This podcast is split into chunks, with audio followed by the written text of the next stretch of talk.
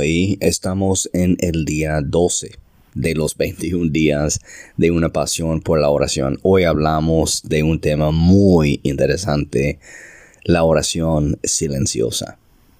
Recuerdes que tu corazón llegará a Dios mucho antes que tus palabras.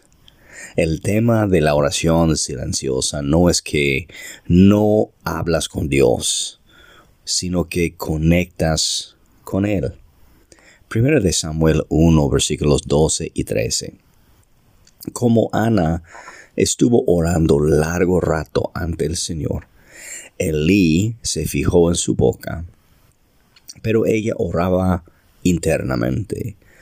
No se escuchaba su voz, solo se movía sus labios. Elí, el profeta, creyó que ella era borracha. Ana fue una mujer de fe quien fue juzgada pues injustamente, como muchos de nosotros. Ana se destacaba por su oración en silencio al Padre, con una oración fervente ante Él, sin necesidad de ser escuchada por los demás. Lamentaciones 3:26 dice, es mejor esperar en silencio a que el Señor nos ayude. Ana reconocía que el Señor veía directamente a su corazón, porque Él conocía sus pensamientos de Ana, aún antes de que sus oraciones se convertían en palabras. Uno de los ejemplos mayores y mejores que podemos entender esa, ese principio de la oración silenciosa es 1 de Tesalonicenses 5, 17 oren en todo momento. No está diciendo Pablo el apóstol que siempre estamos hablando en voz alta a Dios, sino que tenemos una postura de oración. Más que hablarle 24 horas al día, es tener una postura de oración en ti pensando en Dios, meditando acerca de Dios, hablando a Dios y también oyendo de Dios. Recuerdas, tu corazón llegará delante de Dios mucho antes que tus palabras.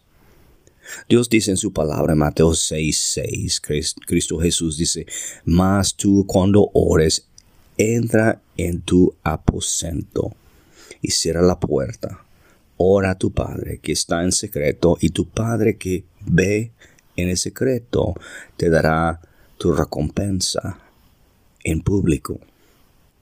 Nuestra oración ante la presencia del Señor debe ser una oración ferviente, como lo de Ana, en la intimidad con Dios, en lo secreto con Él, ya que el Señor conoce lo que hay en nuestros corazones, los pensamientos, los deseos. Él sabe la necesidad que tú tienes mucho antes que tú lo conoces, que tú lo sabes. Él escudriña cada uno de nuestros corazones. Y no hay necesidad de mucha palabrería en voz alta, hacer un espectáculo, porque Él sabe aún el motivo del corazón.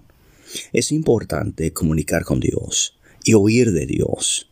Hay tiempos para hablar, claro, pero también hay tiempos para callar el mismo Espíritu Santo en Romanos 8:26, igual como con Jesucristo en Romanos 8:34, intercede por nosotros.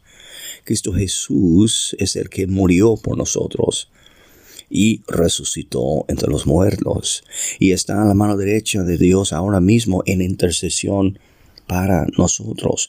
Ana fue una mujer con una gran angustia por no tener hijos. Nunca demostró su angustia y dolor. Ella iba directamente a la presencia de Dios y expresaba silenciosamente su dolor delante de Dios. No, no intentó demostrar a las personas cuál era su oración. No quiso demostrar un espectáculo. Ella entendió que su conexión con Dios era más importante que la mucha palabrería. Su persistencia y su conexión con Dios le dio una pasión por la oración. Gracias por estar aquí.